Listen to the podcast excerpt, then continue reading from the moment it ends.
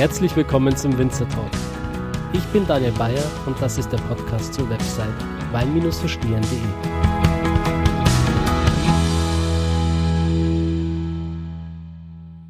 Es ist Zeit für die sechste Episode des Winzer Talks hier auf weinverstehen.de.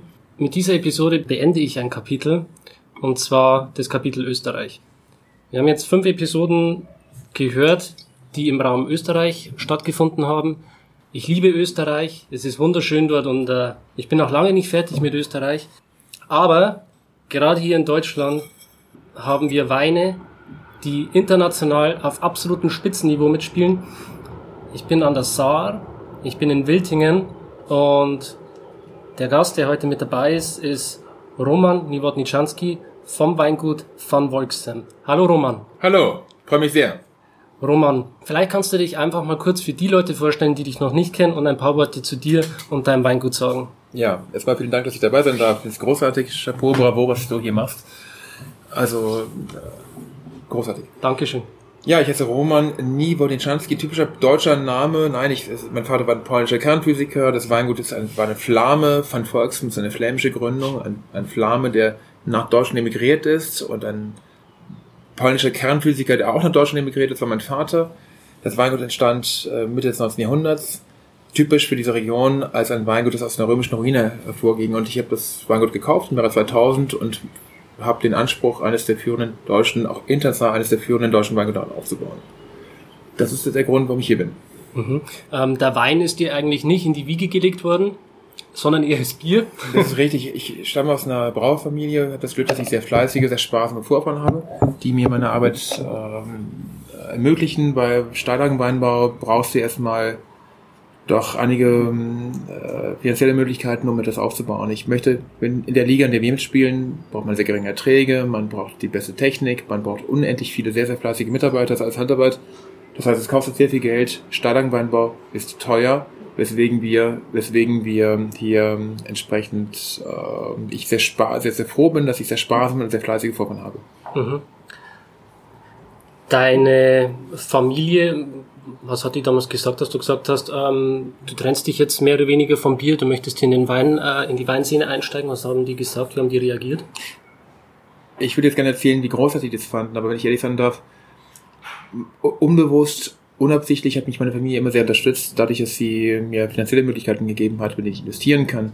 Aber als ich meinem Vater im Jahre 2000 eröffnete, dass ich gerade ein Weingut gekauft habe und es nicht heruntergekommen ist, dreimal pleite gegangenes Weingut, war er ziemlich entsetzt und hat mich erstmal, äh, also der, der Spruch, er rief meine Mutter, sagte, Marie-Lise, komm her, dein Sohn ist verrückt. Also es war jetzt nicht gerade so, dass ich das Begeisterungsstürmer vortraten. Andererseits spielt das Thema Bier sowohl hier in diesem Weingut schon eine lange Rolle, weil es mal von, von, von einem Brauer gegründet wurde. Von Volksen war ein Brauer, Gustav von, Brauer, von Volksen war ein sehr erfolgreicher Brauer in Trier. Dessen Flasche ich jetzt gerade gestern zum Geburtstag geschenkt bekommen habe, also bis ja. 1900. Mhm. Und äh, auch meine Vorfahren sind Landwirte gewesen, Waldbauern und äh, auch Winzer, bevor sie eine Brauerei in Eifel gegründet haben. Also von daher ist Bier und Wein liegen durchaus recht nah beieinander und ich bin also alles andere als das schwarze Schaf. Ich bin sehr, sehr dankbar und auch glücklich und auch ein bisschen stolz darauf, dass ich aus einer Eifler Familie stamme, die sehr langfristig denkt, die sehr nachhaltig denkt, die ähm, die Generationen hinweg denkt. Weil das musst du im Weinbau eben auch erreichen. Genau. Der Erfolg kommt nicht ähm, schnell. Es ist kein Sprint, sondern ein Marathon. Das ist richtig. Also für mich ist Wein, ähm, sehr viele Winzer sprechen bei Wein von Marketing. Gerade hier in dieser Region der Mosel, äh, die doch ein lange Zeit ein diffuses Bild abgegeben hat und bis heute international mit Sicherheit nicht das Ansehen hat und, das, und die Anerkennung bekommt, die sie meiner Überzeugung nach und auch der von vielen Fachleuten nach verdient. Aber ähm, hier geht es nicht um Marketing, sondern es geht für mich immer Vertrauen. Ähm, und es ist dann, wenn der Kunde, wenn die, wenn die Weinliebhaber äh, gute Erfahrungen gemacht haben mit Wein, dann entsteht irgendwann eine Markierung, eine Marke, dass man sagt, okay, die Mosel als, oder die Saar als, als Teilbereich der Mosel bringt einfach fantastische Weine hervor. Und das ist das, was ich mir wünsche. Ich wünsche mir, dass diese Region und dann eben auch letztlich der Name von Volksten neben dem meiner Kollegen für, für Qualität steht, für, dass wir Vertrauen hervorrufen, dass man sagt, so wie bei einem Domprignon, sagen immer alle, ja, Dompi schmeckt, Dompi ist super, kostet 130 Euro die Flasche und ist eigentlich immer lecker. Ich zum Beispiel finde Domprignon als Beispiel eine Marke in der Champagne, die viele Millionen Flaschen produziert und ich finde ihn, ich trinke das jetzt nicht jeden Tag, ist mir dann doch preislich etwas zu hoch, aber es ist ein Champagner, den ich sehr gerne trinke und es ist trotz der sehr großen Menge eine hervorragende Marke und damit steht der Vertrauen die Menschen weltweit äh, dieser Marke. Und so wünsche ich mir auch ein Volksum als ein Weingut, dessen, dessen das Wein hervorruft, dass die vom einfachsten Wein an extreme Trinkfreude und, und Qualität hervorbringen. Darum geht es. Weißt du, ich kann stundenlange Vorträge halten über die reiche Geschichte. Ich kann erzählen, wir sitzen jetzt hier mit Blick auf meinen Garten. Hier würden wir in diesem Augenblick genau vor 1900 Jahren sitzen, dann würden wir jetzt den Römern zuschauen, wie sie gerade sich vorbereiten, um in den Gottesfuß zu gehen und dort die Reben zu kultivieren. Wir reden von einer Region, die eine fast 2000-jährige Weingeschichte hat. Wir reden von einem Haus, einem Stück Land, in dem seit 40, 50, 60 Generationen Wein gemacht wird. Wenn du, wie ich, auf so einem Land arbeitest und in einem historischen Gutsgebäude lebst, das von Jesuiten mal vor ein paar hundert Jahren gebaut wurde, das äh, als Weingut frühzeitig auch geplant wurde, das Glück hast, diese, diese, diese Geschichte zu atmen, zu, zu, zu inhalieren. Und spürst, dass neben dir Mönche gewesen sind, die in dem Garten schon gearbeitet haben, dass dort, dass dort Kommissionäre, Negociants aus aller Welt vor 120, vor 130 Jahren aus und eingegangen sind und unsere Weine verkostet haben, dann weißt du, dass ein menschliches Leben eine sehr, sehr kurze Episode ist in Relation zu einem Gebäude, zu einem Weinberg, zu einer Region, die doch eine jahrtausendjährige Geschichte hat. Und dann weißt du auch, dass mal eine diffuse Phase der Wahrnehmung, die die Salz hatte, äh, doch eher auch nur eine kurze Episode in der Geschichte des, des der Region ist. Wir sind hier in einer der klassischen, stilprägenden Weinbauregionen. Die Saar ist ein Gebiet, das historisch immer Preise erzielt hat, die in der Regel um ein Drittel höher waren als die der Moselweine. Es waren Weine, lange bevor über andere Regionen äh, gesprochen wurde, war die Saar neben einigen Weinbergen der Mosel, neben dem Doktorberg in Berger Kurs zum Beispiel oder der Sonnenuhr in Wählen oder dem Piesbader Goldträubchen an der absoluten Spitzenlagen. Der Schwarzhofberg ist die teuerste Lage Deutschlands. Wenn du mich in meinem Probenraum begleitest, wirst du Dokumente sehen, die die Preise zwischen 1883 und 1910 aufzeigen, dann wirst du sehen, dass der Wiltinger Schaushofberg neben dem Warner Goldberg und Herrenberg und dem Ockfunder Geistberg eine der drei teuersten Lagen der Geschichte ist. Also mit Lagen meine ich Herkünfte. Das heißt, mit meine ich die Preise, die die Negociants, also die Kommissionäre, die im Auftrag von Hotels und Luxushotels Ozean, du musst dir vorstellen, die Titanic oder andere Schifffahrtsgesellschaften, auch Dampfschifffahrtsgesellschaften, die ihre Weinkeller bestückten, kauften diese Weine mit Hilfe von Negociants und Händlern in Trier ein. Und diese Preise spiegeln wieder, dass diese Region, die Saar, aufgrund ihrer Trinkfreude und Leichtigkeit die begehrteste Region war. Mhm. Und das ist der Grund, warum ich hier bin. Zum Wohl. Zum Wohl. Prost.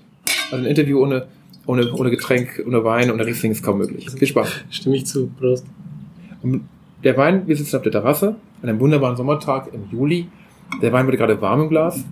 Und jetzt kannst du den Wein etwas erkennen, was mir extrem wichtig ist. Der Wein wird warm und eigentlich könnte man sagen, okay, hm, jetzt wird er doch ein bisschen warm, jetzt wird es schwierig, lass uns doch mal ein frisches Glas nehmen mit kaltem Wein. Einen richtig guten Wein erkennst du daran, dass er auf der Terrasse warm wird und immer noch trinkfreudig ist, nicht nach Alkohol riecht. Mhm. Und du nimmst ihn in den Mund. Mm. Er riecht nach Blüten, Kräutern, reifen Pfirsichen, Aprikosen und nimmst ihn runter und dann hat er einen richtig schönen langen Abgang mhm. und hinten raus mal das Klack. Und das ist jetzt die kleinen Mineralien, die klickern jetzt gerade deinen dein, dein Hals hinunter und das ist eine animierende Säurestruktur, die immer wieder sagt, trink mich. Und willst eigentlich sofort den nächsten Schluck Trink mich. weißt du, und das ist die Grundlage, warum ich hier Winzer geworden bin. Für mich, ähm, ich hab halt, bin sehr stark geprägt worden von Egon Müllers Vater. Egon Müller ist ja der Superstar in diesem Ort. Mhm. In Deutschland, die Ikone für deutschen Wein. Und sein Vater hat mich sehr geprägt. Ich war viele, viele Male, äh, mehrmals im Jahr bei ihm zu, zu proben und ein, ich habe auch bei ihm, wie auch bei Manfred Prüm, Gottvater für mich der, der, der großen Moselweine, mhm. gelernt, dass ein guter Wein eine leere Flasche ist. Sehr einfach. du kannst einen richtig guten Wein daran erkennen, dass Menschen mit großer Freude diesen Wein schnell trinken, kaum das Glas zurückhalten können und dann einfach äh, aufgrund der Leichtigkeit der Bekömmlichkeit diesen Wein mit Genuss trinken, fröhlich werden, ohne betrunken zu sein. Und dann, wir hatten vorgestern ein großes Fest, wir haben pro Nase dreieinhalb Flaschen Wein gebraucht, 130 Gäste, über 400 Flaschen wurden gebraucht. Ich habe von keinem gehört, der am nächsten Tag Kopfschmerzen hatte. Das ist das, das ist wichtig, dass die Menschen sich wohlfühlen, dass dein Körper, nicht, der Körper nicht belastet wird, obwohl sie relativ große Mengen getrunken haben. Äh, WHO-mäßig waren wir weit über dem Schnitt und ähm, das ist wichtig. Hm. Man kennt es ja bei äh, anderen Weinen, dass der immer ziemlich schnell zu Kopf steigt und das hat man bei dem Wein überhaupt nicht. Ich glaube, dass ein großer Wein nicht nur ein sehr trinkfreudiger Wein ist, sondern ein großer Wein ist ein Wein, der dich auch nicht belasten darf. Mhm. Ein großer Wein ist ein, ein für mich ist ein großer Wein ein, ein, ein, ein fröhlicher Wein, ein Menschen, ein, ein, ein lebensbejahender Wein, ein menschenfreundlicher Wein im besten Sinne. Also ich stelle mir mal als ideale Kunden ein junges Pärchen vor, das eine schöne Flasche Kabinett, Rotschiefer oder Ritterfahrt oder, oder Bockstein Kabinett trinken und die sich verliebt in die Augen schauen und die nötige Kraft bekommen, um danach noch äh, Sport zu betreiben und einfach äh, mit Fröhlichkeit einen Tag, einen Abend, einen, einen Tag abschließen. Das Mhm. ist für mich das Ideal eines großen Weins, der einfach animiert, der belebt, der und der darf nicht nach Alkohol riechen. Also für mich ist ein Wein, der nach Alkohol riecht, problematisch. Alle unsere Weine liegen deutlich unter 12 Alkohol. Ich erzeuge bei einer Produktionsmenge von über 500.000 Flaschen keinen einzigen Wein, der mehr als 12,0 Alkohol hat. Dieses Gebiet hier hat vor 100 Jahren im, am, am, am, am Hofe zu Petersburg, in den großen Königshäusern in England, in Dänemark und, und in Norwegen, Schweden, wie auch in den Luxushotels im Kaiserkeller Berlin oder in, in Königsberg, die, die Dokumente habe ich alle unten liegen, eine Anerkennung erfahren, aufgrund, außer, die dann zu Preisen geführt hat, die, die, so dass die Weine teurer waren. Ein Schafsburger, ein, ein Geisberg, ein, Bock, ein Geisberg in Berlin lag bei 12 Goldmark die Flasche. Kaufkraft etwa 40, 50 Euro pro, pro Goldmark und eine Flasche Lafitte aus dem Jahr 1900, im gleichen Jahr 1900, lag bei 4 Goldmark.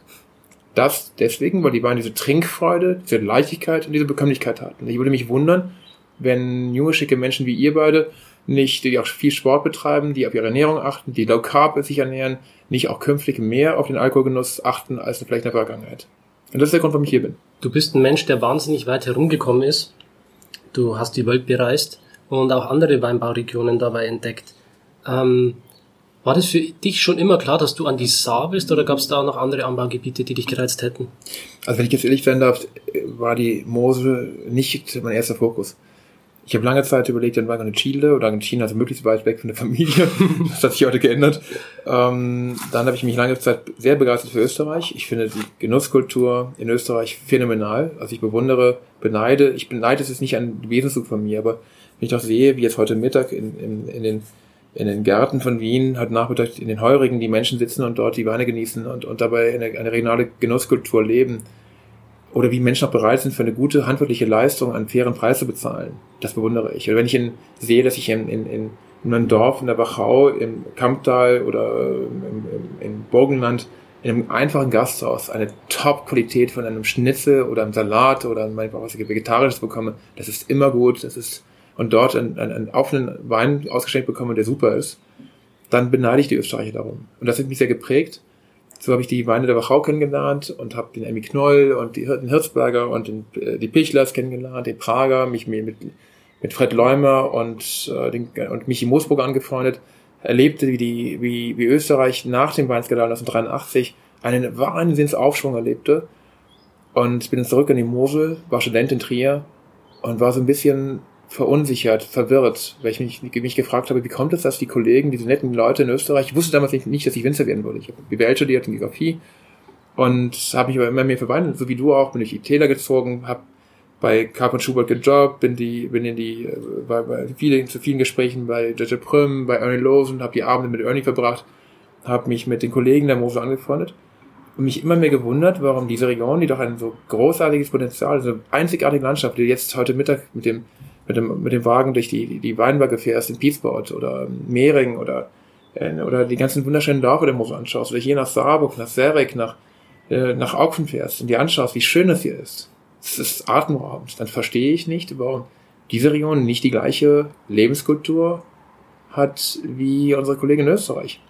Und das ist schon bis heute, mich, mich wundert es bis heute. Ich verstehe bis heute nicht, warum Leute ihr Geld für dicke Karren ausgeben, äh, Wahnsinnshäuser oder teure Urlaube äh, sich leisten, aber der Kühlschrank ist gähnende Leere, da ist dann nur Discount und, und Industriewein. Ich würde ganz gerne mal zurückkommen auf den Gedanken, den du eben hattest. Du hast gesagt, dass ich reis bin. Das stimmt. Ich hab, mache den Export komplett alleine, das ist Verkauf, das geht alleine.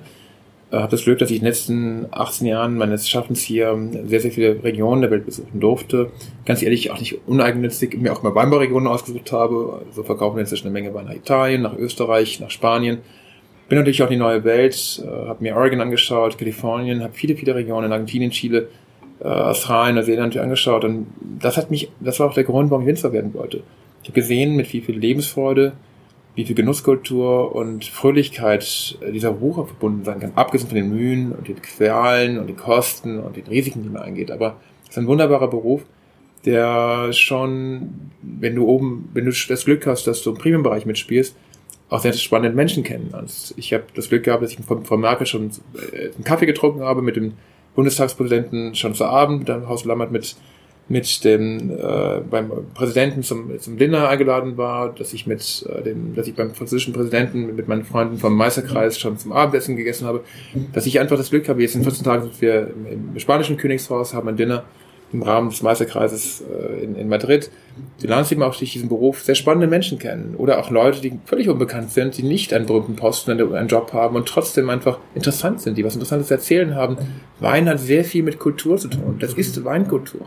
Und Menschen, die nur ein teures Auto kaufen, da mangelt es dann oft eben ein bisschen am Hintergrund, so an, an der Basis. Also mich beeindruckt nicht jemand mit einem teuren Auto. Ich will wissen, was hat er zu erzählen, was hat er gesehen, was macht er, was verändert er in seinem Leben, wie, welchen Beitrag zu einer besseren Gesellschaft leistet er. Und wir stehen halt hier für etwas, mit dem wir Freude bereiten wollen. Wir wollen Menschen glücklich machen mit guten Weinen. Wir wollen eine Kulturlandschaft pflegen. Wir sehen uns das, deswegen mache ich diesen Wein, diesen Begriff der Österreicher so gerne, Weingarten. Das ist ein tolles, tolles Wort, weil wir sind keine, wir sind keine Landwirte. Ich habe großen Respekt vor Bauern, aber ich komme aus der Eifel. Da musst du Respekt vor Bauern haben, das hast ein Problem.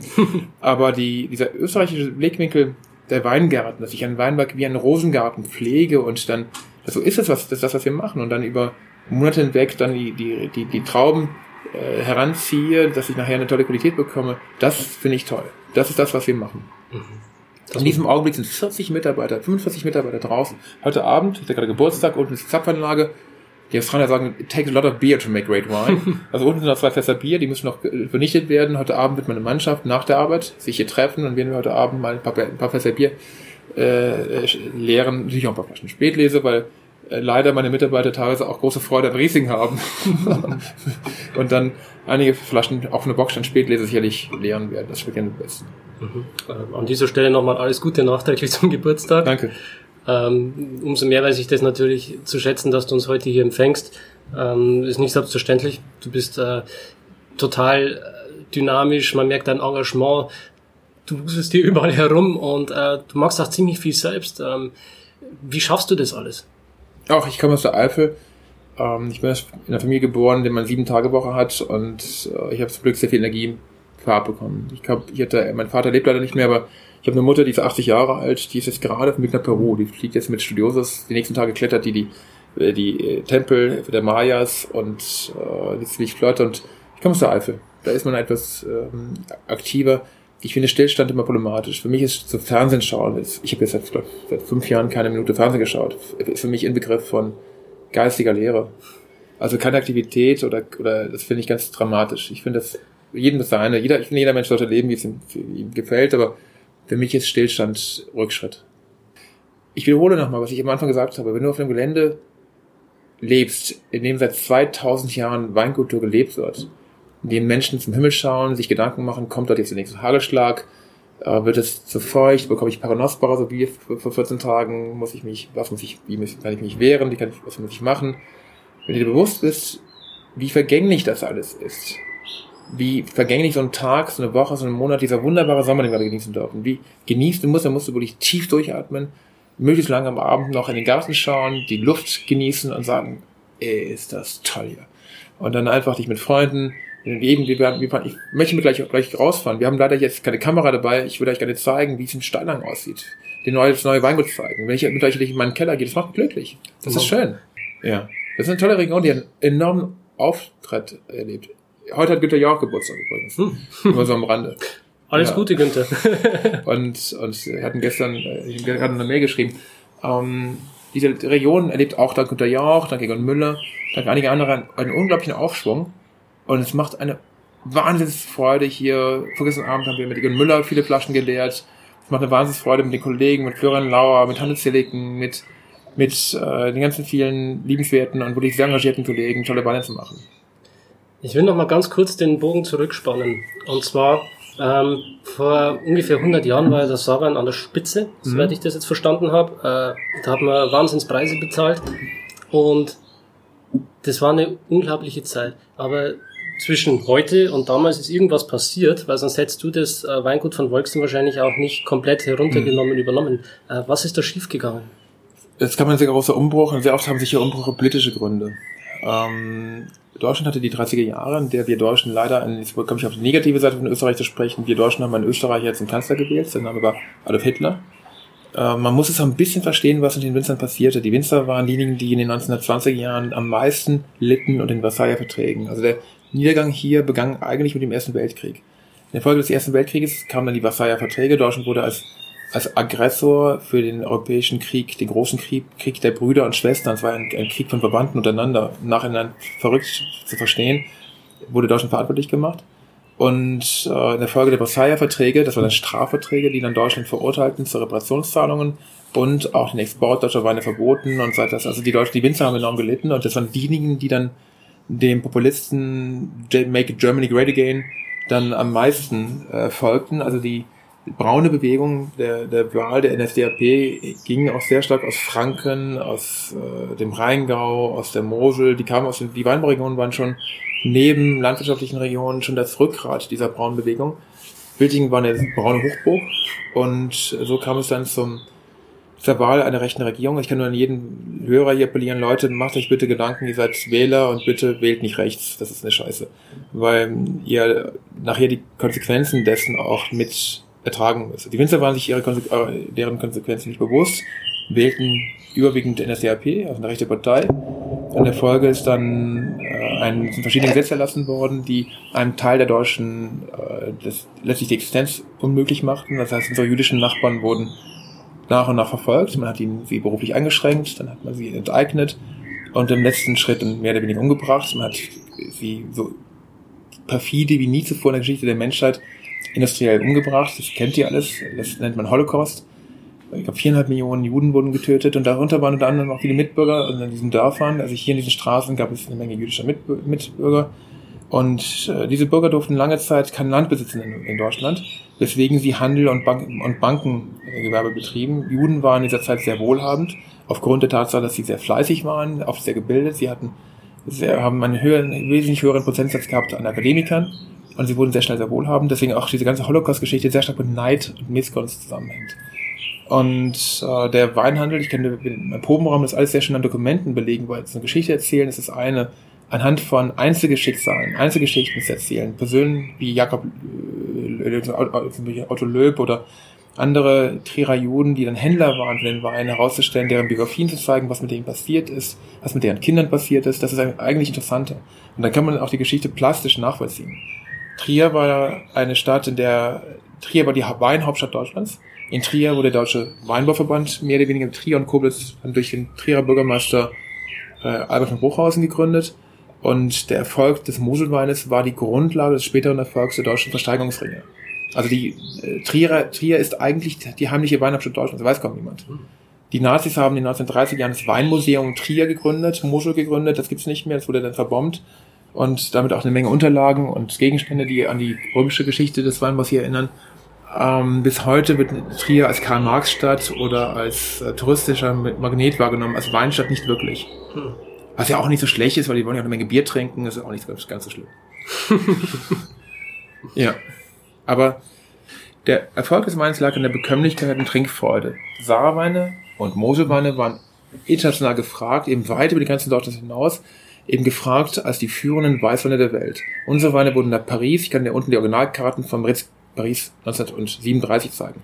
Ich kann die Karten vom Ritz Carlton New York zeigen, Schwesterhotel vom Ritz im Ritz-Carlton New York 1934 gab es sechs weiße Burgunder aus den, aus den Wohnlagen und aus dem, aus dem Chablis und aus dem, aus dem Morceau und aus dem ein, ein, ein Le Montrachet mhm. für fünf Golden, für fünf Francs die Flasche.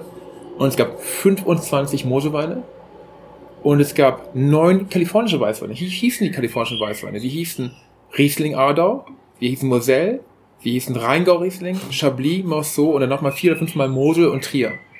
Was ich damit sagen möchte, ist, die Mosel ist eine der, Sti nicht, ich, ihr werdet bei mir nicht erfahren, dass wir die besten Weine machen, das sollen die Leute selber herausfinden, sondern was ich in meinem, in meiner Arbeit erreichen möchte, ist, dass diese Region wieder als eine der stilprägenden klassischen Weinbauregionen wahrgenommen wird. Wir sind, wir sind Vorbild gewesen für Winzer, wenn in den 1930er Jahren ein jüdischer Mitbürger aus Trier, dessen Vater Weinhändler war, Typidou, junger Kerl, sportlich, der hat erkannt, oh, Deutschland ganz schlecht, die verfolgen meinen Vater. Als, als Händler wurde er gerade aus der Handelskammer geworfen, der durfte nicht mehr handeln, der Weinhandel brach zusammen. 70 Prozent der Händler waren Juden. Wir Idioten haben unseren eigenen, äh, eigenen Markt zerstört, indem wir unsere jüdischen Mitbürger verfolgt haben und es ihnen unmöglich, unmöglich gemacht haben, die Handelsverbindungen nach New York, nach Chicago, nach St. Petersburg, nach Moskau, nach Warschau, nach London, Kopenhagen, Amsterdam aufrechtzuerhalten. Diese Strukturen wurden gerissen, dadurch ging der Verkauf zugrunde. Dann wurde der Wein süßer, es wurden neue Prädikate wie der Kabinett erfunden und es wurden massentaugliche Wein Rebsorten gepflanzt, Thurgau, kernartiger Bacchus und Wein wurde in Flachlagen gepflanzt. Die Weinkultur der Zeit um 1900 hat mit der Weinkultur der 1960er Jahre nichts zu tun.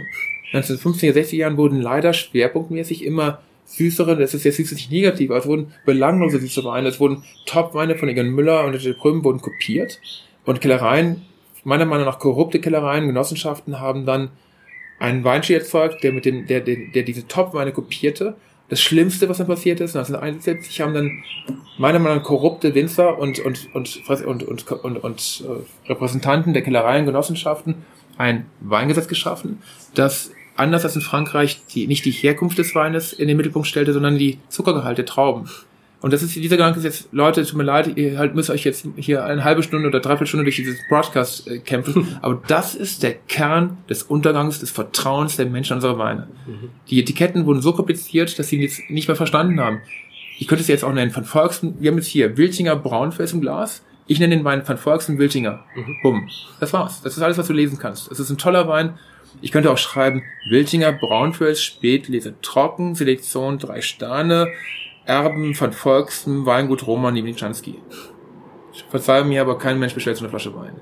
Deswegen einer der Gründe, warum die, äh, diese Region das Vertrauen verloren hat, die Kunden konnten die Etiketten nicht mehr lesen, können sie bis heute nicht lesen. Die Etiketten sind sehr schwer zu verstehen. Das ist einer der Punkte, äh, den ich an den österreichischen Kollegen so schätze, ist, wenn ich bei Fred Leumer einen Basiswein trinke, der ist saugut und ich verstehe das Etikett, ist leicht zu verstehen.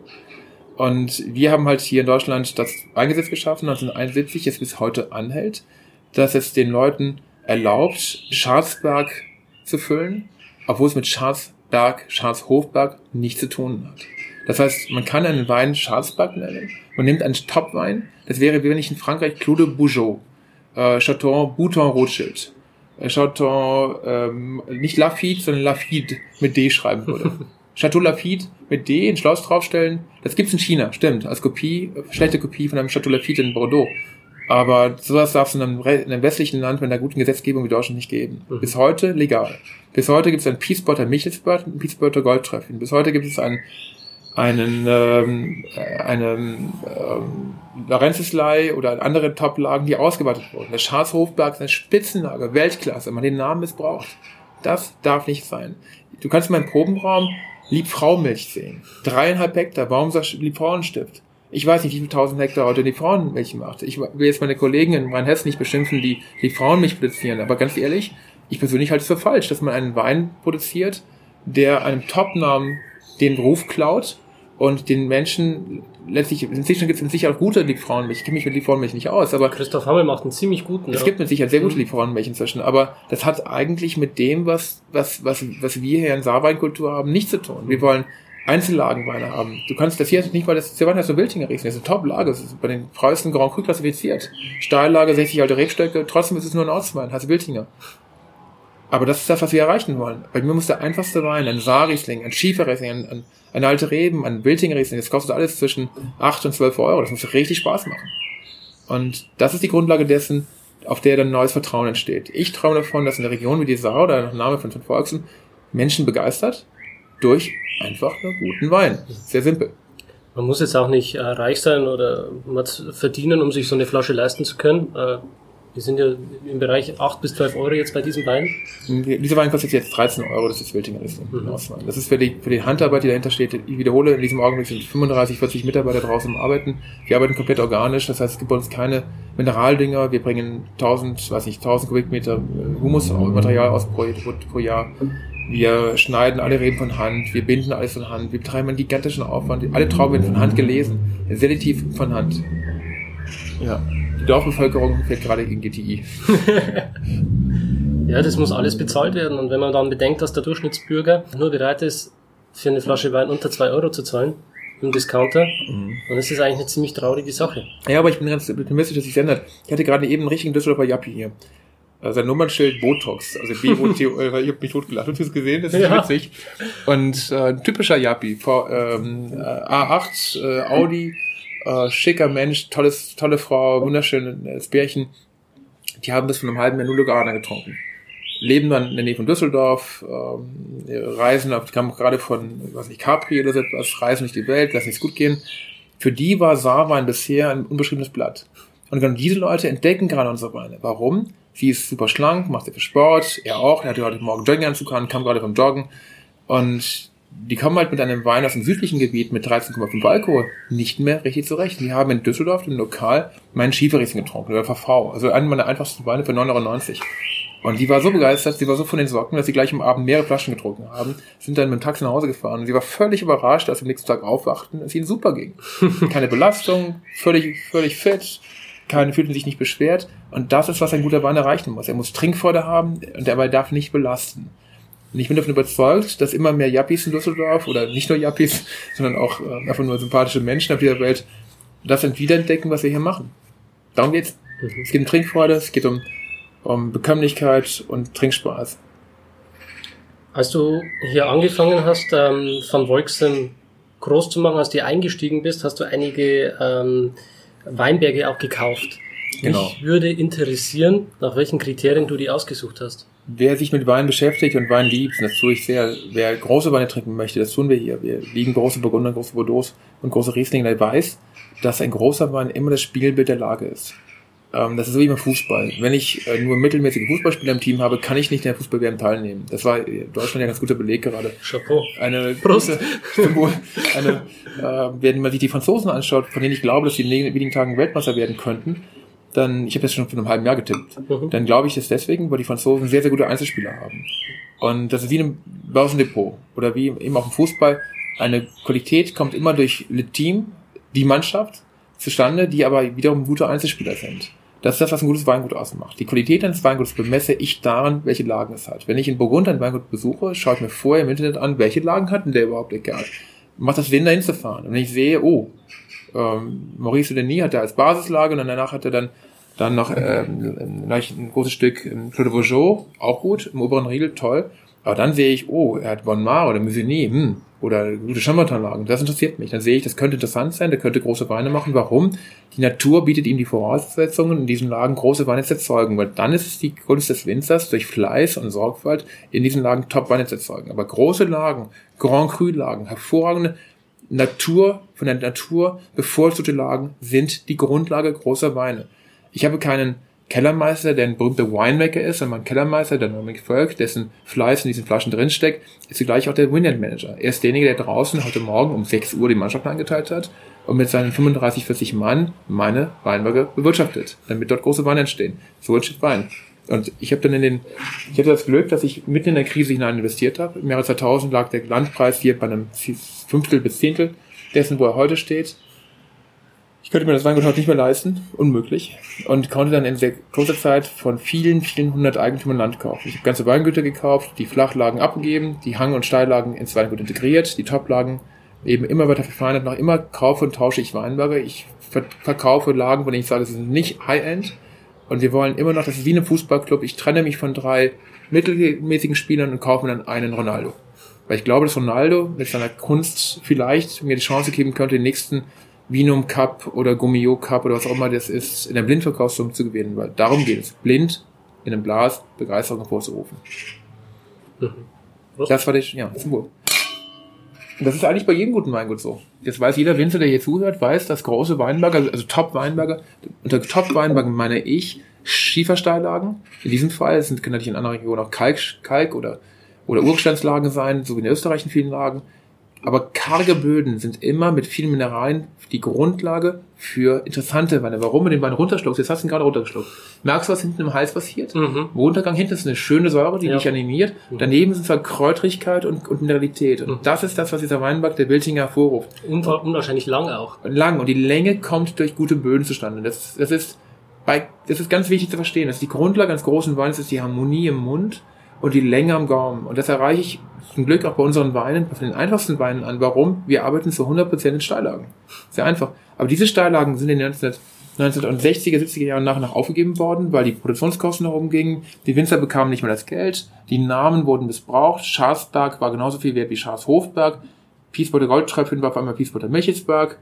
Erdener Prälat, Erdener Busleiter, diese ganzen Namen wurden ausgeweitet, zerstört. Das Vertrauen in die Toplagen wurde zerstört. Die Kosten gingen nach oben. Die, die Kunden waren nicht mehr bereit, für einen äh, Topwein aus dem Goldtröpfchen Geld zu bezahlen, sodass diese Toplagen brach gefallen sind. Und Leute wie mein Freund Nicke Weiß und viele andere Kollegen haben das dann wiederentdeckt, hatten das Glück, dort Lagen kaufen zu können, wie auch hier in der Saar.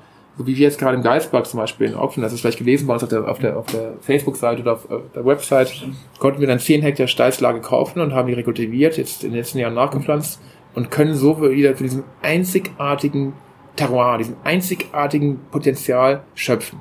Grundlage großer Weine sind für mich immer drei Dinge. Die Toplage, die Top-Genetik und der Naturgedanke. Das heißt, wir pflanzen in diesen Weinbergen herausragende Genetik und herausragend meine ich schwachwüchsig, kleinwährig, wenig Ertrag, tiefgründig, tief in diesen kargen Boden, tief wurzelnd, wurzelte Reben haben wir lange gepflanzt, dürfen wir natürlich auch nicht mehr pflanzen, aber wir pflanzen natürlich eine Unterlagsgenetik, die sehr tief wie eine Pfahlwurzel in den Schieferfelsen sich hinein bohrt und dann eben mit kleinbärigen Früchten sehr aromatische Weine vorbringt, die man möglichst spät ernten kann. 16, 17 waren Jahrgänge, denen wir spät lesen konnten. 18, wenn ich jetzt hier in meinen Garten schaue und sehe, dass meine, meine, meine, meine Hortensien schon verbrannt sind und äh, die Natur eigentlich schon eher aussieht wie Ende Juli, Anfang August, dann sehe ich, das könnte sein, dass es eine sehr frühe Ernte wird. Und das ist ein Jahr, das nennt man klassischerweise Saarjahrgang. Warum? Wir können hier in der Saar länger lesen. Wir können die Trauben länger hängen lassen. Wenn ich jetzt in den Warmregionen schaue, dann hatten die dort die Trauben wesentlich langsamer entwickelt als hier in der Saar. Die Trauben reifen hier langsamer und das gibt den Reben die Gelegenheit, Mineralien zu sammeln und die Säure zu halten. Warum? Ich möchte, dass du bei meinem Glas Wein nachtrinkst, dass du sagst, hey, Schluck, nächster Schluck, nochmal Schluck. Das macht, dass die Trinkfreude, die kommt durch die Säure zustande. So, äh, Roman, du hast eigentlich die nächste Frage jetzt schon mehrfach beantwortet. Und zwar, ähm, welchen, welche Stilistik du eigentlich kreieren wirst mit deinem Wein. Ähm, deswegen stelle ich dir die Frage jetzt gar nicht mehr. Ich glaube, das ist mittlerweile rübergekommen. Dies ist sehr wichtig, dass der äh, Konsument bei jedem Schluck eigentlich gleich den nächsten machen will. Es ist diese Trinkfreude, diese Leichtigkeit und der Trinkzug, ähm, den man bei deinen Weinen spüren soll. Ja, und noch was anderes. Ich glaube, dass ein guter Wein sehr viele Gesichter hat. Also große Weine sind Weine, die sich im Glas entwickeln, die sich in der Flasche entwickeln, die reifen können, die über viele, viele Jahre halten. Großer Wein muss halten können. Ein Wein, der nicht mindestens 15 oder 20 Jahre hält, ist für mich kein großer Wein. Egal in welchem Preissegment. Tut mir leid, es gibt Konsumweine und es gibt große Weine. Und große Weine können auch preiswert sein, aber sie sollten entsprechend, sie müssen reifefähig sein. Reifefähigkeit ist eine der Eigenschaften von großen Weinen. Ähm, Reifefähigkeit erlangt man, indem ein Wein über viel Extrakt verfügt. Genau. Das äh, schaffen deine Weine ohne weiteres. Die Wurzeln sind tief in den Boden verankert. Niedrige Erträge, Genau, niedrige er Erträge. Ähm, Top-Genetik. Genau, Top-Genetik, Säure. Mit Sicherheit. Also wir sind hier in der Saar natürlich schon auch beschenkt. Ähm, wenn du mich fragst, was sind überhaupt die Gründe, warum ich hier in der Saar gelandet bin, es ist neben der reichen Geschichte die Tatsache, dass es hier das kühlste Gebiet oder eines der kühlsten Gebiete für Weinbau in Europa ist. Wir haben jetzt eine Situation, in der wir mit Sicherheit drei Wochen hinter dem Rheingau liegen. Lange Zeit war das der Grund, warum Winzer pleite gemacht haben in der Saar. Die Winzer haben aufgehört. Egon Müller ist der, mit der einzige Überlebende der gesamten Saar-Krise. Der, der Weinbau hier in der Saar hatte eine viel, viel schlimmere Krise als der Weinbau der Mosel. Also als ich hier angefangen habe, haben die Leute mich, mich beschimpft. Die ersten, wir reden von 2000, wir reden von vor 18 Jahren, das ist nicht lange her. Die Leute haben mich beschimpft, die Leute haben sich gefragt, was macht ihr mit meinem, mit, warum will er das kaufen? Wir haben Leute für eine Mark, also für 50 Cent Land verkauft, Weinberge mit Reben drauf. Und äh, waren, haben sich wirklich gefragt, wie kann man da überhaupt noch wirtschaften? Und das lag daran, dass man hier 30 Jahre schlechte Erfahrungen gemacht hatte. Das Gebiet war wirklich am Boden, es war am Ende. Trotz Müller. Aber du stehst jetzt heute hier ähm, und versuchst diese Region wieder nach vorne zu bringen. Und mich würde an dieser Stelle interessieren, wie man es schafft, eine Marke wieder aufzubauen, beziehungsweise eine Marke komplett von vorne aufzubauen. Ich habe, ich wurde, hatte jetzt gerade Geburtstag, da oben liegt ein Marketinghandbuch, äh, Exzellenz steht da drauf. Ich habe selber BWL studiert und genug Vorträge gehalten. Ich tue mich mit, mit dem, allein schon mit dem Wort Marketing sehr schwer. Natürlich ist Marketing, und da ist die Produktpolitik sehr wichtig. Und natürlich ist die Frage, wie gestalte ich ein Etikett, wie spreche ich darüber, wie mache ich eine Preisliste, wie gestalte ich ein Weingut, wie schaffe ich die Kommunikation, ähm, ist sehr wichtig. Jetzt, eben weil du gekommen bist, ist mir aufgefallen, dass ich äh, dringend nochmal was bei Instagram machen muss. Also habe ich schnell ein Bildchen gepostet. Das mir gerade ein Kunde, ein Kunde schickt mir gerade von den Seychellen ein Bild mit einer Flasche von Volkswagen, habe ich direkt bei Instagram von Volkswagen gepostet. Sagt, ich lieben groß für die Seychellen, weil ich mir dachte, ich muss mal was posten. Ich mache hier die gesamte Kommunikation alleine. Ich habe keine Agentur. Ich mache Facebook auf Volkswagen, von Weingut komplett alleine, berichte dort über unsere Arbeit und ähm, bin nicht der klassische Winzer, der sich mit Marketing großartig beschäftigt. Ich bin davon überzeugt, dass ein gutes Produkt immer seinen Markt findet. Wir haben keinen Vertrieb momentan, wir haben keine Mitarbeiter für den Vertrieb. Das Weingut mit knapp 90 Hektar arbeitet momentan über Fachhändler und Direktverkauf ohne, ohne Vertriebler draußen im, Weinba äh, im, im, im Markt. Und wenn ich frage, wie man ein Weingut aufbaut, weiß ich gar nicht, ob, die, ob ich überhaupt der richtige Ansprechpartner bin, weil ich kann es ja gar nicht genau sagen. Ich bin aber davon überzeugt, dass ein gutes Produkt immer auch seinen Markt findet und das Fleiß langfristig immer belohnt wird. Wenn ein, deswegen plädiere ich bei Verkostung, bei Bienum, Gourmillon, wie soll er heißen, dafür, dass die Kollegen, dass diese Journalisten blind verkosten. Ich träume davon, dass Menschen heute Abend in Berlin, in Kopenhagen, in Warschau oder in Moskau einen von Volks zum Sarisling in eine Probe stellen von vielen guten Weinen, hoffentlich großen Gewächsen der Kollegen, die auch gerade momentan so im Fokus stehen.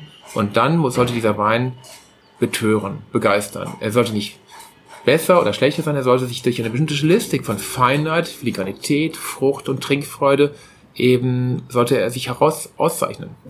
Das ist das, was wir anstreben. Es geht nicht darum, den besten zu Wein zu machen. Es gibt nicht den besten Wein. Es gibt, deswegen ist auch die ganze Punktegeschichte. Ich freue mich, wir haben jetzt gerade 100 Punkte bekommen vom Parker und meine Trockenen sind ab 92 bis 98 plus bewertet.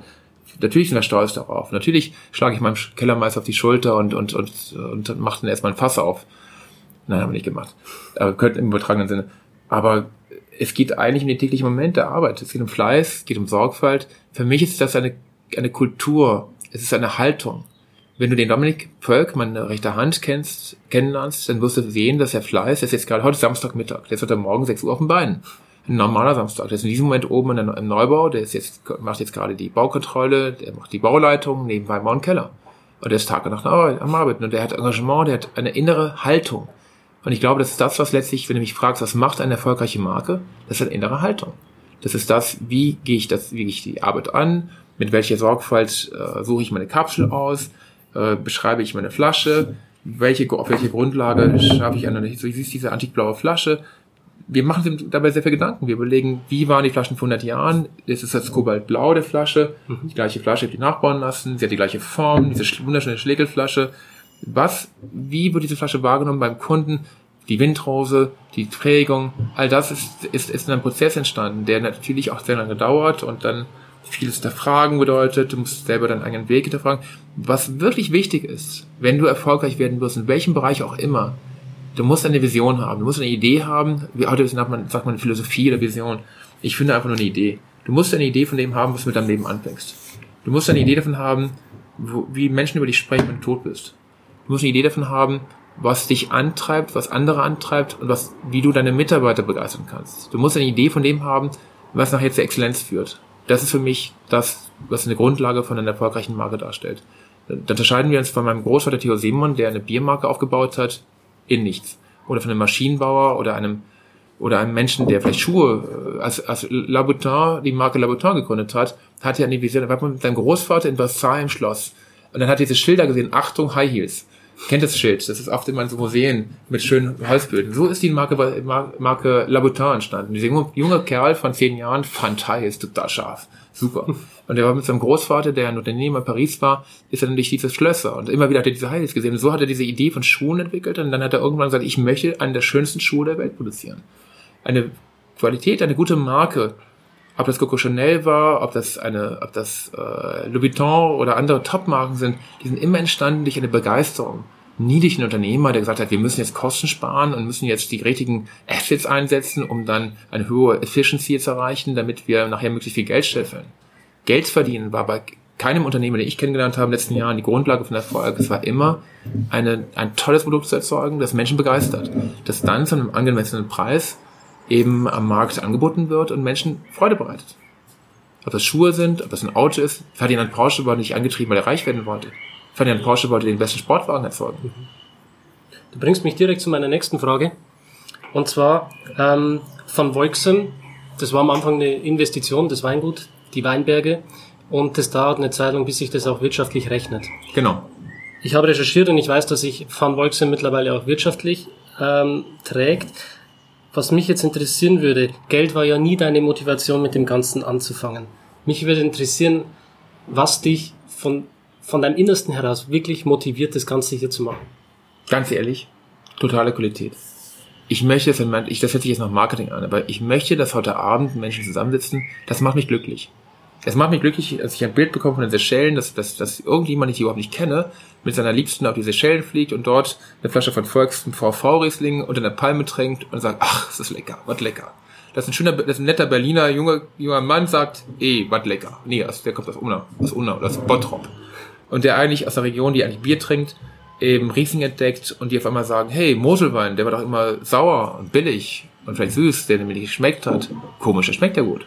Komisch, eigenartig und dann Vertrauen entwickelt und das eben, das muss ihn begeistern. Das ist das, was, was, was mich antreibt.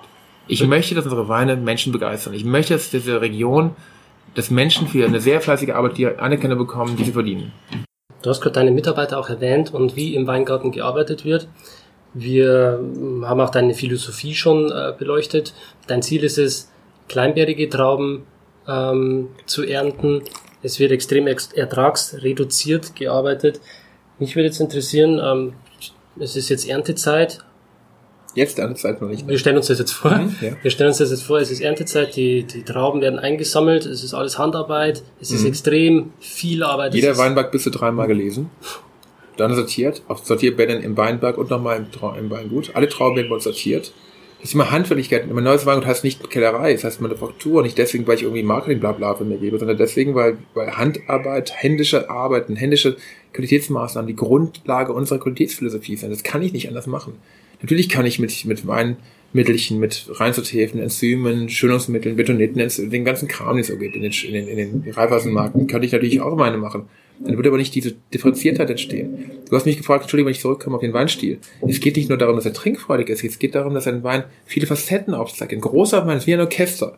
Ein kleiner Wein ist, ein, ist wenn er gut ist, ein Kammerorchester. Mein Wilchinger hier ist ein mittleres Kammerorchester. Mein Schieferracing ist ein schönes gleiches, ein Cello oder ein Violin. Ja, Violin, okay, also ein Quintett. Fünf Violinen, die eine wunderbare Vivaldi oder Abado oder richtig schöne klassische Musik spielen.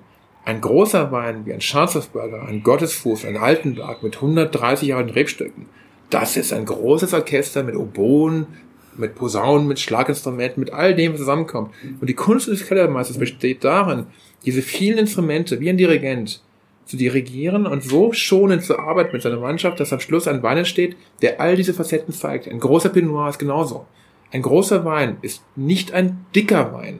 Ein, das, ist, das ist ein ganz wichtiger Punkt zur Philosophie dieser Weine von Volksem.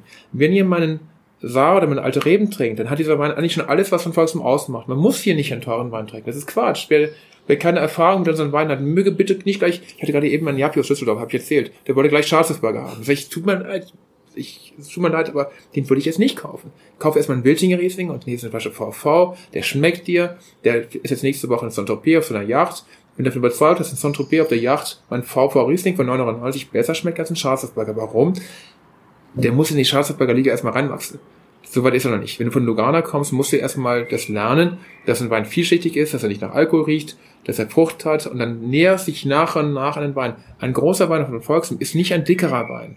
Er ist schmaler, er ist, er ist schlanker, er ist filigraner, er ist mineralischer und er spiegelt den Lagencharakter wieder. Er ist differenzierter und, und, und filigraner. Und ein großes Orchester ist dann, wie Beethoven Neute, sein Gottesfuß zum Beispiel oder Altenberg. Das ist ganz tiefgründig, so dunkle Töne, rauchige Aromen, aber total fein und filigrane, tolle Frucht.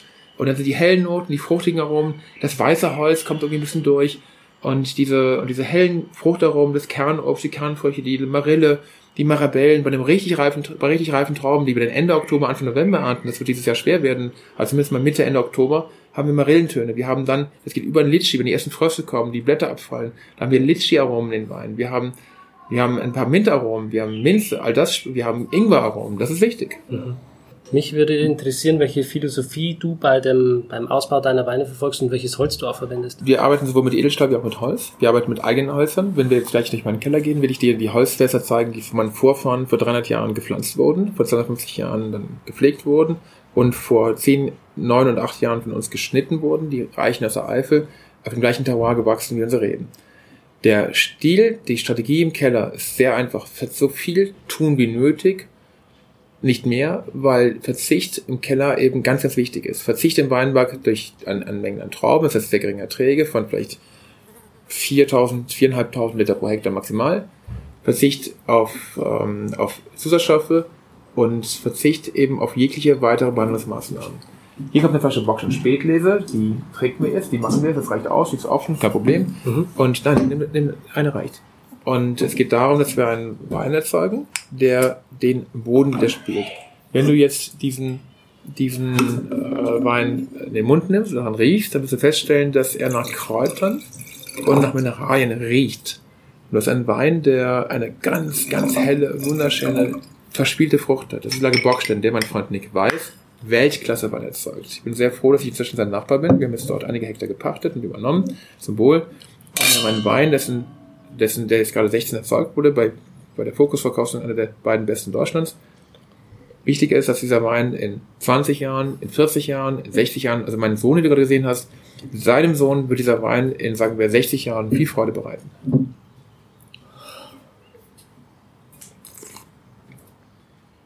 Du hast eine helle Aromatik, keine dunkle. Du hast eine helle Mineralität, eine Fröhlichkeit, er ist nicht trocken, er ist eher fein haben, bis fruchtigen Bereich. Und du hast eben keine schwere Süße, sondern du hast eine helle, eine weiche, eine, eine sehr feine Süße und eine gnadenlose Mineralität und eine super Säure.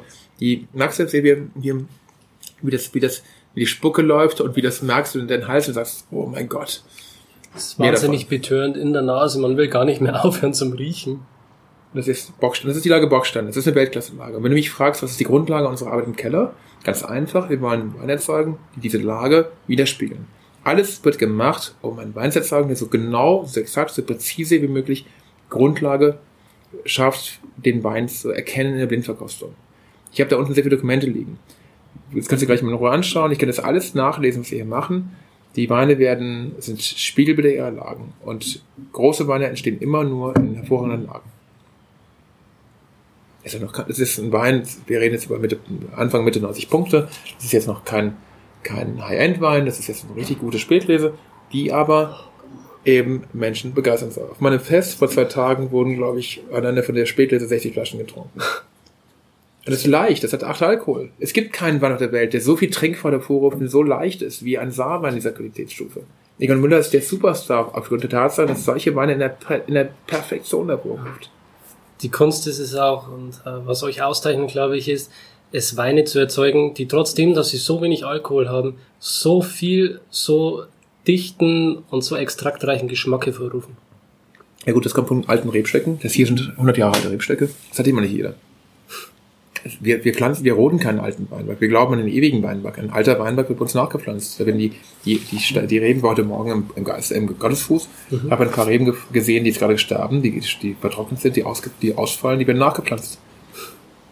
Das ist der ewige Weinberg. Das ist wie in Burgund auch ein Spitzenweingut. Das ist die Grundlage von sehr guten Weinen. Nicht einfach den Weinberg wegmachen, den erneuern. In diesen Terroirs, in solchen Steißlagen, das ist ja ein riesiger Aufwand, auch einen Weinberg dann neu zu pflanzen. Ist das nicht lecker? Schade, dass das, das ist jetzt kein, dass wir jetzt kein, kein, äh, kein Liquid, Liquid ähm, Podcast. Broadcast haben, mit ja, dem man es jetzt zeigen kann. Das ist zum Wohl, dass dir schmecken. Zum Wohl. Siehst du, ein Glas ist leer. Bumm. Ja. Sind wir betrunken? Nein. Es ist Samstagmittag auf der Terrasse. Wir haben jetzt gerade das dritte Glas Wein getrunken und wir haben Spaß. Und wir beide werden heute noch Sport machen. Ich werde heute Abend mache ich meine drei Stunden Fitness. Gehe noch eine lange Strecke laufen und mit dem Fahrrad und dann gehe ich noch schwimmen und äh, fühle mich nicht beschwert. Ich habe gleich eine große Gruppe.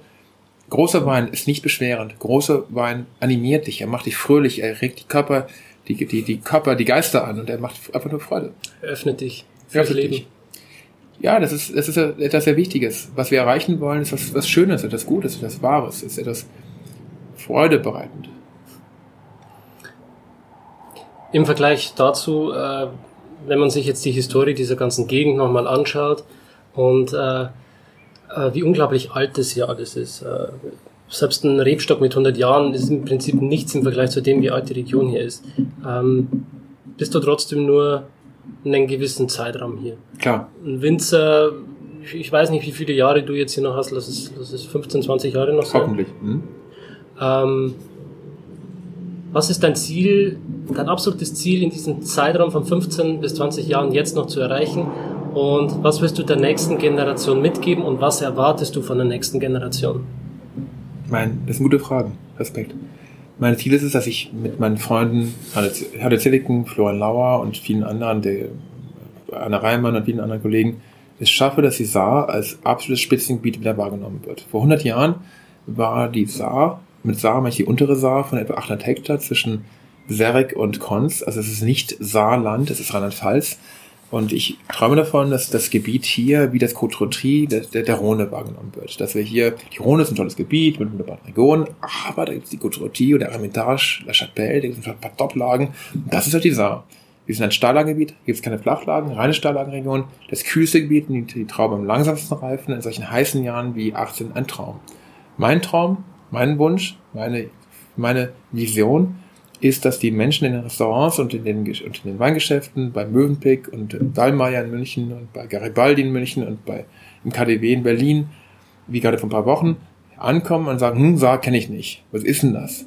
Und dann trinken die eine Flasche Riesling oder ein Glas, probieren ein Glas Wein bei mir am Stand. Ich habe dort, dort äh, Stand, Stand gemacht. Ich habe quasi meine Weine präsentiert im KDB. Macht Spaß, muss man auch mal machen.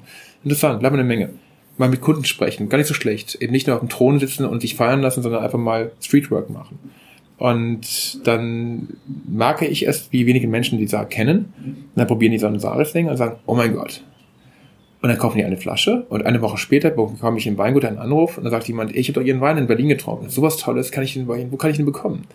Davon träume ich. Ich beträume davon, und wen kannst du noch empfehlen? Da sage ich, oh, das ist der Florian Lauer in Eil, der macht sauguten Wein. Das ist super. Das ist ein bisschen anders als mein Stil. Das ist ein bisschen üppiger, etwas süßlicher, aber ein toller Stil. Und dann gibt's, oh, ich, dann sagt der Kunde, ja, ich mag es vor allem etwas süßlich. Ich sage, super. Silicon ist ihre Adresse. Die machen einen Traum auf dem Kabinett in Spätleser. Da sagt er, ja, ich mag es noch einen Tick reifer. Da sagt okay, Markus Monitor wäre ihre Wahl. Der hat super schöne Weine aus dem Bockstein oder aus, aus dem Saarburger Lager. Und dann sagt er, ja, ich mag's, dann mag's auch ein bisschen kühler und ein bisschen, so einen schönen kleinen Stinker hinten dran, so einen schönen kleinen, äh, spontanen Böxer. Oh, dann sag ich, oh, Nick Weiß, Obernshof, der macht einen Bockstein, gnadenlose Sachen, ein Wiltinger, ein Wiltinger Riesling, alte Reben, von Nick Weiß, Obernshof, das ist der Hammer. Dann sagt er, nee, dann sagt er, ich habe ein ganz dickes Portemonnaie und ich möchte meiner Frau zum, zum 40. Geburtstag einen richtigen Traummann schenken. Ich, wunderbar, Spätlese, Egon Müller, kostet nur 80 Euro, 60 Euro die Flasche, ist ein Hammer. Das wird ihre Frau glücklich machen. Um, oder von Otegrafen. Schau, schau mal, wir haben hier eine hohe Dichte an Spitzenweingütern. Das erlaubt mir die, die, die, die Vision, dass ich davon überzeugt bin, dass wir eine neue Klientel ansprechen, die sich für diese Region begeistert. Und die uns das Vertrauen schenkt, dass wir große Weine machen können. Das ist meine Vision. Dass die Saar in einem Atemzug mit Qualität wahrgenommen wird. Davon träume ich.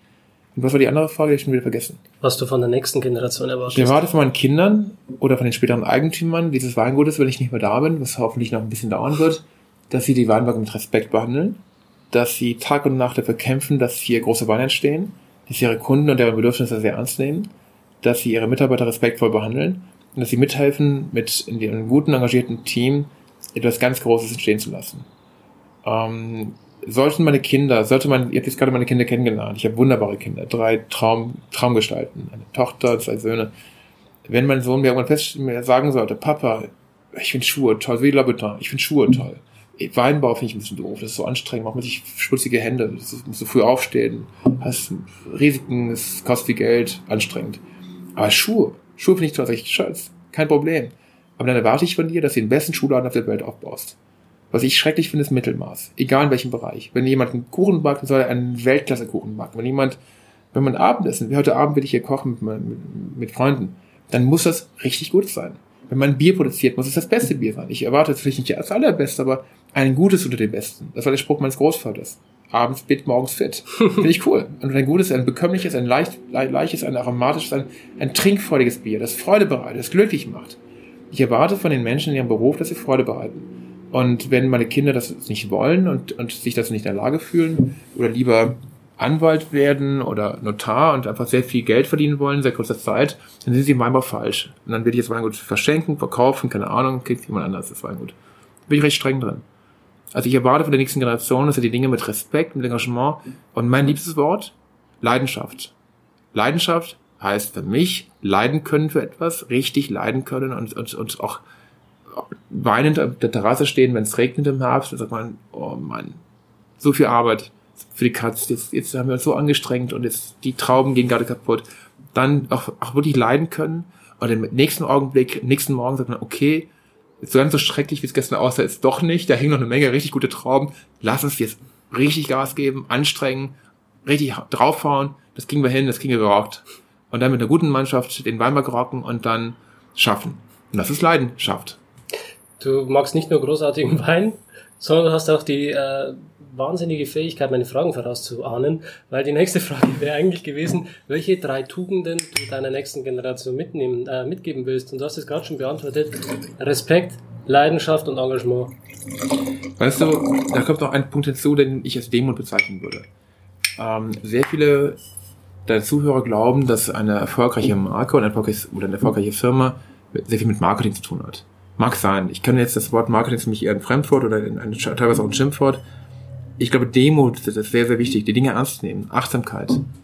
Die ähm, Menschen, dein Umfeld, deine Kunden, äh, den Lieferanten dieser Etiketten, das ist ein sehr guter Drucker, sieht toll aus. Ähm, aber diese, die Dinge mit Respekt behandeln und, und, und Demut aus erkennen, dass man die Welt wahrscheinlich nicht doch verändert. Man muss versuchen, die Welt aus den Angeln zu heben. Aber daran arbeiten, dass man etwas Außergewöhnliches schafft, finde ich sehr wichtig aber ähm, auch die Grenzen erkennen, auch wissen, dass das Misserfolge dazugehören.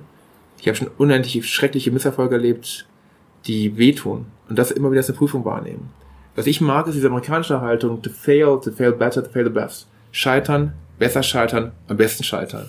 Und jeden Misserfolg und jeden Niederschlag und jeden, jeden, jeden Verlust als eine Chance wahrzunehmen, eben Krise zu sehen als Chance und dann Gas zu geben und was Neues zu schaffen. Das finde ich wichtig. Phönix aus der Asche.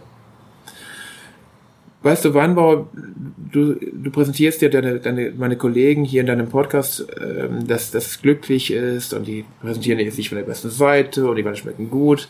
Das ist immer so eine Sache, die ähm, ist immer das Positive. Leider werden die Gewinner auch präsentiert, aber selten die Verlierer. Und jeder sehr viele Branchen haben eben nicht nur einen Gewinner, sie haben eben auch sehr viele, die die, die, die Mühsalen, die Qualen erleben. Ich habe von vielen Winzern Weinberge gekauft, die gescheitert sind. Das ist nicht witzig. Und diese Dinge mit Respekt behandeln, Menschen mit Respekt behandeln, die auch vielleicht es nicht geschafft haben, Mitarbeiter mit Respekt behandeln, ähm, den Erfolg als Chance, aber nicht als automatisch gegeben anzusehen. Und eben auch sich bewusst zu sein, dass der Moment, dieser magische Moment in diesem Augenblick auf meiner Terrasse ein sehr vergänglicher Moment ist. Und dieser Schluck, den ich jetzt im Glas habe, der ist gleich, da freue ich mich drauf. Das ist halt das Bockstein Spätlese, das ist 2016, das ist so geil, das ist so gut. Das ist so gut. Pardon, meine Wortwahl. Aber dass man das einfach in diesem Augenblick sich verinnerlicht, wie toll das ist. Ja. Dass man bewusst, oder das fängt bei mir morgens im Duschen an. Heute Morgen hat geduscht um 7 Uhr. Toll. Und dieses Wasser aus der Dusche und das ist kalte Wasser, boah, das macht glücklich. Und bewusst dieses Glück wahrnehmen zu können, dass es ein toller Moment ist, dass ich, dass ich beschenkt bin in diesem Augenblick, mit guten Typen auf der Terrasse zu sitzen und ein tolles Glas Wein zu trinken. Das ist ein toller Moment. Wein für alle Sinne. So ist es. Cheers. Ja. Das Problem dieser, dieser äh, hauchdünnen Gläser ist, dass sie nicht so gut klingen wie, wie maschinengemachte Gläser. Das ist mundgeblasen. die habe ich auch zu Hause, die sollen. Ja, die sind toll. Die sind ja. Wahnsinn. Super. Gerade welche bestellt. Ein großer Wein braucht immer ein sehr feines Glas. Ein sehr dünnes Glas. Er muss das, der soll ja den Wein in den Mittelpunkt stellen, nicht das Glas. Richtig. Oh, ist das nicht gut? Das ist fantastisch. Ich mein Bruder ist Brauer, der hat mich gestern gefragt, ob man lecker sagen darf. Gestern Abend hatte mein Bruder Geburtstag, wir haben, wir haben miteinander Geburtstag und da gab es dann, gab's ein Volksempfang zum Abendessen und da fragte er mich auch tatsächlich, ob er lecker sagen darf. Er hatte dann Ritterfahrt Kabinett und das ist für mich ein Kabinett, ein Inbegriff von einem leckeren Wein. Ja. Aber das ist eigentlich klar. Das ist die höchste Form der Auszeichnung, die wir erreichen können. Das ist über 100 Punkte. Da, da machen sich auch viel zu viele Menschen viel zu viele Gedanken, wenn es ums Thema Wein geht. Ja. Ähm, du hast, da will ich jetzt nochmal ganz kurz einhaken vorhin erzählt, wie äh, vollgepackt manche Etiketten sind mit äh, Fachbegriffen und irreführenden äh, Erklärungen. Und ich glaube, das führt auch dazu, also das ist nur ein Aspekt davon, aber ich glaube, dass das unter anderem auch dazu führt, dass ähm, die Menschen Wein als etwas Mystisches wahrnehmen, etwas, was extrem kompliziert ist, was man nicht begreifen ja. kann ja. und dadurch auch den Einstieg zum Thema Wein überhaupt nicht finden. Auch die Winzer haben dazu beigetragen mit ihrer Sprache, eine Art Geheimsprache, ja. ähm, eine Weinbeschreibung, die nicht nachvollziehbar ist. Und also ich finde, wenn jemand mich anlächelt und sagt, boah, ist er lecker, das ist eigentlich die höchste Auszeichnung. Das heißt aber nicht, dass er ein einfach ist, auch wird es als, als primitiv wahrgenommen, das ist es nicht. Ein großer Wein, ein richtig großer Wein, wir hatten gestern Abend 82 Gröler raus aus dem Magnum. Ey, das ist so lecker. Wahnsinn. Das trinkst du innerhalb von einer halben Stunde. Wir reden von der Magnum, die, die, die verdammt. Großer Wein ist immer ein Wein, der sich leicht trinkt und der nicht beschwert. Das ist eine ganz, ganz wichtige Erkenntnis. Warum wir leben in einer Zeit, in der die Dinge noch größer, noch, noch komplexer, noch konzentrierter, noch üppiger sein müssen. Quatsch. Großer Wein ist Freude. Das ist, das ist Leichtigkeit. Das ist Verspieltheit. Das ist, und ein großer Mouton, 45, ich weiß nicht, vielleicht haben deine Hörer mal die Chance, einen 45er Mouton zu trinken. Das ist richtig großer Stoff. Warum? Er ist leicht er hat vielleicht 11,7, 11,8 Alkohol, er liegt unter 12. Das ist ganz leicht. Oder, oder ein richtig großer, also es gibt, ich trinke sehr gerne alte Burgunder. Also einen großen ähm, Van der Meulen Chambertin aus 1910er oder 1912er oder 19, 1904er, auch ein sehr gutes Jahr. Mal so ein, so ein Chambertin aus 1904, der ist leicht. Aber der Druck am Gaumen, ohne Ende. Und das ist großer Wein. Richtig leicht, verspielt und trotzdem ganz lang im Gaumen. So stelle ich mir einen großen Wein vor. Ja, das ist High-End. Was ich gut finde bei dir und bei deinem Weingut ist aber trotzdem, dass du diese High-End-Produkte auch anbietest, aber ähm, trotzdem auch den Einstieg für Menschen, äh, die jetzt mal äh, aus dem Discounter rausgehen und sagen, ich will jetzt trotzdem mal einen gescheiten Wein probieren. Mhm. Ich nehme jetzt mal 10 Euro in die Hand und kaufe mir wirklich einen guten Wein, ähm, also, dass ich auch mal was habe. Ja? Ich muss ja ein bisschen widersprechen. Ähm, ich habe einen Freund, der ist Visualize, der verkauft gerade bei Aldi einen Wein. Ähm, ich würde jetzt nicht jeden Wein kommentieren, den Aldi verkauft, aber dieser Wein ist erschreckend gut. Das ist ein Aldi-Wein. Wenn die Leute hinkommen und für 8 Euro sich bei Aldi eine Flasche Wein kaufen von Jose Leitz und diesen Wein probieren und feststellen, hey, das schmeckt gut, cool, dann ist es der Einstieg in großen Wein. Weil dann wird sich feststellen, was großen Wein ausmacht. Und ich habe als Student und als Schüler, also jemand, der abgehoben ist und nur, nur teuren Scheiß trinkt, Leute, verzeiht mir, aber das ist doof. Die haben es nicht, die haben es ich nicht geblickt ich finde, dass es ganz wichtig ist, dass man unten anfängt. Ich habe als, als Schüler, als Student, habe ich dann angefangen bei Jacques Weinepo, habe mich quer durch den Lidl getrunken, habe dann mich hochgearbeitet zu Edeka und Norma, habe dann die Bordeaux Superiors für 4, 4 Mark 50, das heißt 5 Mark war meine Schallgrenze. Für mich war lange Zeit danach, Jahre später, 10 Mark die Schallgrenze. habe ich zum ersten Mal im Leben zu meinem, ich glaube, das war der 21. Geburtstag, habe ich dann zwei Flaschen Gavi de Gavi gekauft, aus Italien, zwei Flaschen. Eine habe ich noch im Keller warum der 12 Mark gekostet. Das war damals der teuerste Wein meines Lebens. Und ich habe wirklich lange überlegt, ich habe gekocht, es gab, es gab Kabeljau und Steinbeißer, habe ich noch sehr genau, eine wunderschöne Jungfrau eingelassen zum Essen. Ich habe lange überlegt, welchen Wein ich kaufe. Dann habe ich nur ein Problem gehabt. Am nächsten Tag war ich bei meiner Freundin Annegret Regaten auf dem Kesselstadt und habe dann ein Kabinett, ein, ein Josefshilfer Feinhab, Kabinettchen getrunken. Ich wusste, alles, was ich vorher getrunken hatte, kann ich vergessen. Das hatte alles mit dem, was ich dort, dort entdeckte, diese, diese Cassis-Aromatik, diese Trinkfreude, diese Säure, dieses, dieses, dieses, dieses, das hat meinen Gästen ein Lächeln ins Gesicht äh, platziert. Ich glaube, ich wurde dann 23, da gab es ab meinem 23. Jahr, Jahr Geburtstag gab es dann nur noch Rieslinge zum, zum, also als Weißweine, weil ich merkte, ich komme mit denen, nicht gegen Gabi, ist ein wunderschöner Ort, aber ich kam mit den, mit den, mit dem, mit dem Lugana und dem Gabi, den ich vorher trinken sollte, der so schick war, und dem Cloudy Bay aus Neuseeland nicht mehr richtig zurecht weil diese Unreife, diese grünen Aromen in Verbindung mit Alkohol nicht ganz das waren, was wir hier in der Muschel mögen. Wir mögen Trinkfreude, wir mögen reife Aromen, wir mögen reife Säure, wir mögen Weine, die nicht wehtun, die, die eben nicht sauer sind, sondern eine animierende Säurestätte haben, die reif ist. Mhm. So stelle ich mir einen großen Wein vor. Mhm. Die den Hals auch nicht austrocknen, Nein, direkt. Die Spaß machen. Richtig. Und davon gibt es inzwischen, es gibt so viele Weinbauregionen auf der Welt, die so tollen Wein machen, aber wir haben das Glück, dass wir hier, also heute, ist, ich beneide dich ein bisschen um dein, um dein Hobby, um deinen Job hier, dass, dass du die, die, die Kollegen in Österreich besuchen kannst. Das ist super, das macht Spaß. Aber wir haben das Glück, dass wir hier etwas erzeugen können, was sich weltweit einzigartig präsentiert. Diese Leichtigkeit in Verbindung mit der Frucht, du hast jetzt gerade Bocksteinglas, ist das nicht geil? Diese reife Frucht, diese, dieses, dieses exotische, diese üppige, ohne Schwere. Das ist einzigartig. Und das kann man hier noch teilweise in der Ruber auch noch ganz gut, in einigen wenigen Seitentälern der, der Mosel auch noch, und dann war's das. Und das ist toll. Und diese Mineralität, diese Verbindung von reifer Frucht mit, mit, mit, mit dieser Salzigkeit, bei den trockenen Weinen, wie eben hat es der Wiltinger oder Sarising-Glas, die man ja knochentrocken ausgebaut hat, die sind nicht trocknend, die sind nicht sauer oder dünn, sondern die haben eine Üppigkeit ohne Alkohol. Und das kommt von geringen Erträgen. Und das wünsche ich mir, dass man, dass ein Wein sich den Mund füllt. Dass man richtig was zu, zu, zu, zu, im Mund hat. Und dass man, wenn eine üppige Soße kommt zum Spargel, dass dann richtig schöne Hollandaise mit viel Butter eben auf den Tisch kommt und der Wein geht nicht in die Knie. Und der Wein sagt, hey, ja. Partner, lass es rocken. Das ist super. Deine, deine Weine, die können auch Essen begleiten, ja, die können auch was. Ganz auch, wichtig. Ja. Und reifen. Und dann gereift nach, wir hatten gerade vor ein paar Tagen einen Gast, der mir 2003er, ein Kunde von mir hat mir 2003er Sarisling, den habe ich seit zehn Jahren nicht getrunken, mitgebracht. Der war nur traumhaft. Ich dachte, das wäre Löwenstein. Ich habe mir auf Löwensche getippt. War dann verfolgsen. Ja. Gut. Hast du noch eine Frage? Nö. Das soll es eigentlich an dieser Stelle gewesen sein. Vielen Dank, Roman. Danke euch. Danke dir. Schreibt mir auf Instagram. Ich freue mich über jede Nachricht, die ich dort kriege und ähm, über eure Empfehlungen, über eure Tipps. Dieser Podcast lebt von Kommunikation, vom Austausch und habt einfach viel Spaß mit diesem Podcast und teilt es. Besucht die Weingüter und Dienstag und, und fragt uns die Löcher in den Bauch. Wir so freuen uns. Ja, schaut vorbei beim Weingut von Wolkstem. Danke sehr. Viel Spaß mit guten Wein. Tschüss.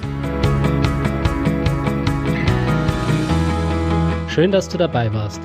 Wenn dir dieser Podcast gefallen hat, dann bewerte mich auf iTunes. Wenn du Fragen hast oder mehr Informationen zum Thema Wein suchst, dann schau auf meiner Website wein-verstehen.de vorbei. Bis zum nächsten Mal.